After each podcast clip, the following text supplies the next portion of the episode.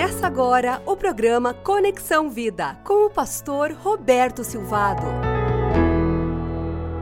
Tempo de Natal é tempo para refletir, para olhar ao redor, para interpretar as realidades, para enxergar o que Deus enxerga e experimentar o sobrenatural de Deus sendo manifestado nas nossas vidas, nas nossas famílias.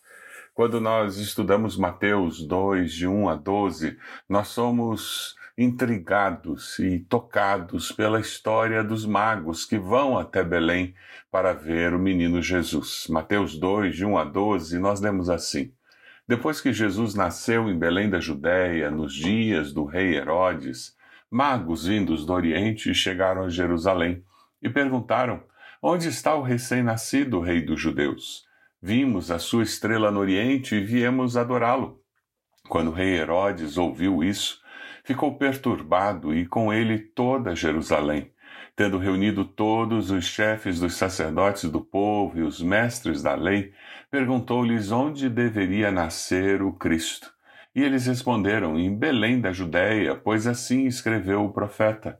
Mas tu, Belém, da terra de Judá, de forma alguma és a menor em meio às principais cidades de Judá, pois de ti virá o líder que, como pastor, conduzirá Israel, meu povo.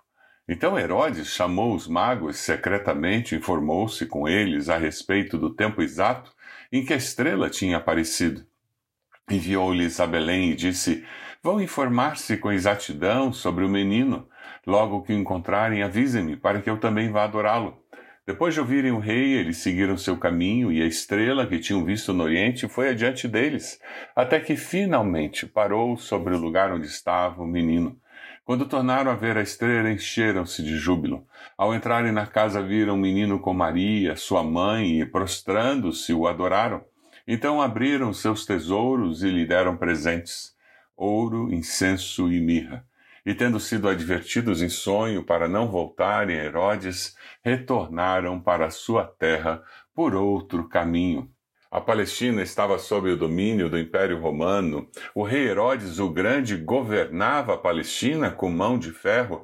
Ele tinha muito medo de qualquer movimentação que pudesse levar os romanos a colocar outro líder sobre a Palestina. É interessante porque quando você ouve essa história e você lê o Evangelho de Mateus, você é desafiado com o fato de que Lucas relata sobre os pastores que vieram adorar. Os primeiros adoradores foram os pastores. Eles eram homens pobres e letrados e eram judeus. Lucas 2, de 8 a 20, nos fala sobre isso. E é interessante porque quando você chega em Mateus, Mateus faz uma mudança impressionante. Ao invés de citar os pastores judeus, Mateus cita os magos gentios. Pastores judeus e magos gentios vieram os reis magos do Oriente, ricos, cultos, e também vieram adorar o menino Jesus. Fica muito claro nesse momento que Deus não faz distinção entre os seres humanos. Jesus dá valor ao ser humano sem preconceitos. Você já descobriu isso na sua vida? Os reis magos eram gentios e isso prova que Jesus não veio apenas para os judeus, mas para toda a humanidade. Ele veio para que todo ser humano pudesse ser salvo e salvo eternamente. Algo que se destaca também nesse texto é o fato de que os magos reconheceram a Deus na natureza. Sim, eles viram uma estrela e entenderam que aquela estrela, estrela era a revelação de Deus. Em teologia chamamos isso de revelação natural, que unida à revelação escrita de Deus que os magos tinham, eles puderam perceber que Deus estava agindo. Vemos muitos milagres ao nosso redor, mas muitos negam a existência de Deus, mesmo como quando você olha ao redor e vê a beleza da natureza e do firmamento. Não é o que o salmista diz? Que os céus declaram a glória de Deus? E é justamente isso que acontece com aqueles magos.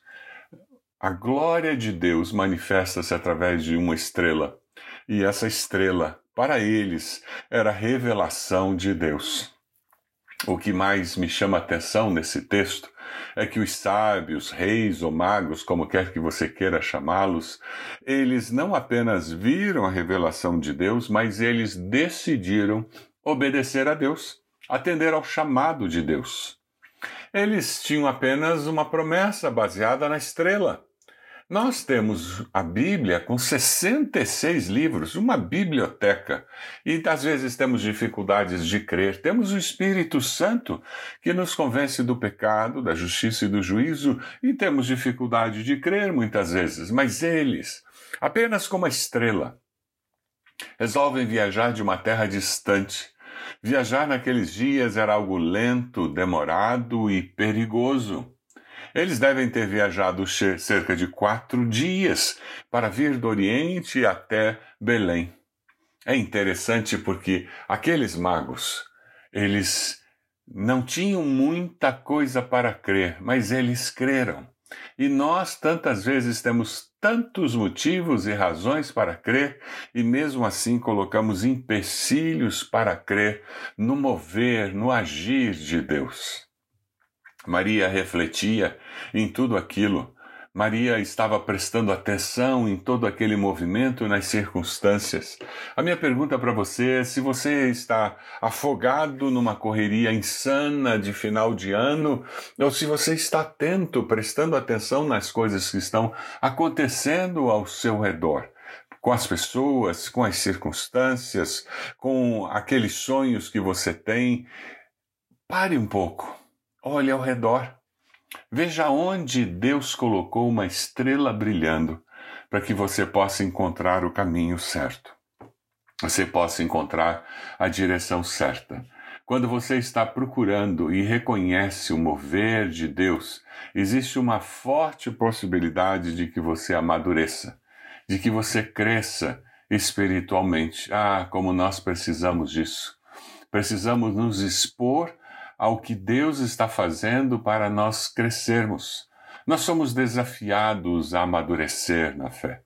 O mover de Deus nos tira da zona de conforto e isso faz com que nós nos tornemos discípulos mais maduros.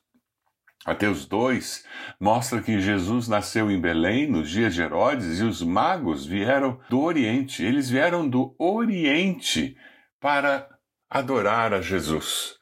Conforme uma antiga tradição, nós temos três reis magos que observavam os astros, estudavam as escrituras e sabendo por isso que chegara o tempo da salvação.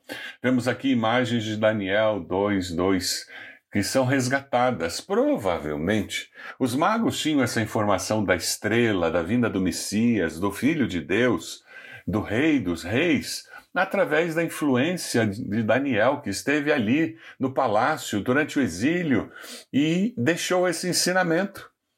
A Bíblia fala sobre três presentes que foram entregues para Jesus. A Bíblia não fala de três reis magos. Na sua mente, quando você pensa nos reis magos, provavelmente o que vem são três reis magos, cada um deles trazendo um presente. Você sabe como o presépio surgiu? Como ele foi inventado? O chamado São Francisco, Francisco de Assis, ele queria ensinar para as pessoas comuns a história de Jesus. Ele pensou que melhor maneira de fazer isso do que construir algumas imagens. E foi o que ele fez. Ele construiu José, Maria, um bebê na manjedoura, e depois ele fez alguns pastores com algumas ovelhas, e depois ele fez os reis magos com os presentes, e assim toda a história de Jesus, do nascimento dele, estava relatada com algumas figuras. Nós chamamos isso de presépio. Você tem um presépio na sua casa para lembrar sobre o nascimento de Jesus? É uma imagem muito bonita. Só que aquilo ali é didático, porque na realidade os pastores nunca se encontraram com os reis magos. Os reis magos vieram depois. É porque demorou um tempo entre uma coisa e outra que fez com que, depois que os reis magos falaram com Herodes, e Herodes tenha se sentido traído porque eles não voltaram para falar sobre a visita, Herodes manda matar as crianças de que idade para baixo? De dois anos para baixo. Ora, por que, que ele não mandou matar os bebês recém-nascidos? Porque os magos informaram que há dois anos que eles têm visto aquela estrela. Dois anos vendo a estrela, e agora eles vieram e aqueles magos vêm adorar o recém-nascido, rei dos judeus. Eles assumiram que o rei estaria no palácio e é um paradigma normal que nós podemos adotar. Você não adotaria a mesma coisa? Pensar que ele estava lá em Jerusalém? Quando nós pensamos num bom restaurante de comida italiana em Curitiba, nós assumimos que esse restaurante está em Santa Felicidade. Mas não é verdade que existem bons restaurantes italianos em outros bairros da cidade? A mesma coisa aconteceu com os magos. Eles assumiram que era esse essa direção. Nossos paradigmas, eles podem nos limitar e nos fazer interpretar a realidade de uma maneira equivocada. Por isso que nós precisamos sair da nossa zona de conforto e aceitar desafios que rompem os nossos paradigmas e que nos levam a ter uma postura diferenciada diante de Deus. Você está disposto a romper alguns paradigmas nesse Natal, a avaliar as possibilidades novas que surgem e, quem sabe, fazer a festa de Natal num outro lugar, de uma outra maneira, com um outro tom de celebração?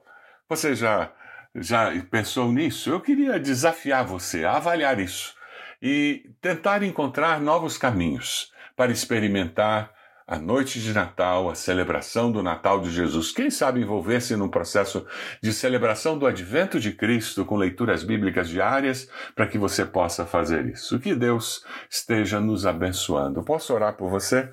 Deus, nós queremos sim celebrar o Natal, mas celebrar um Natal em que Jesus é o centro em que é o aniversário do Salvador. Pedimos que o Senhor nos ajude a quebrar paradigmas que têm nos limitado e nos impossibilitado de experimentar coisas novas nesse Natal. Abençoa cada pessoa que está nos ouvindo agora e permita que nós possamos celebrar o Natal de Jesus de forma inteira.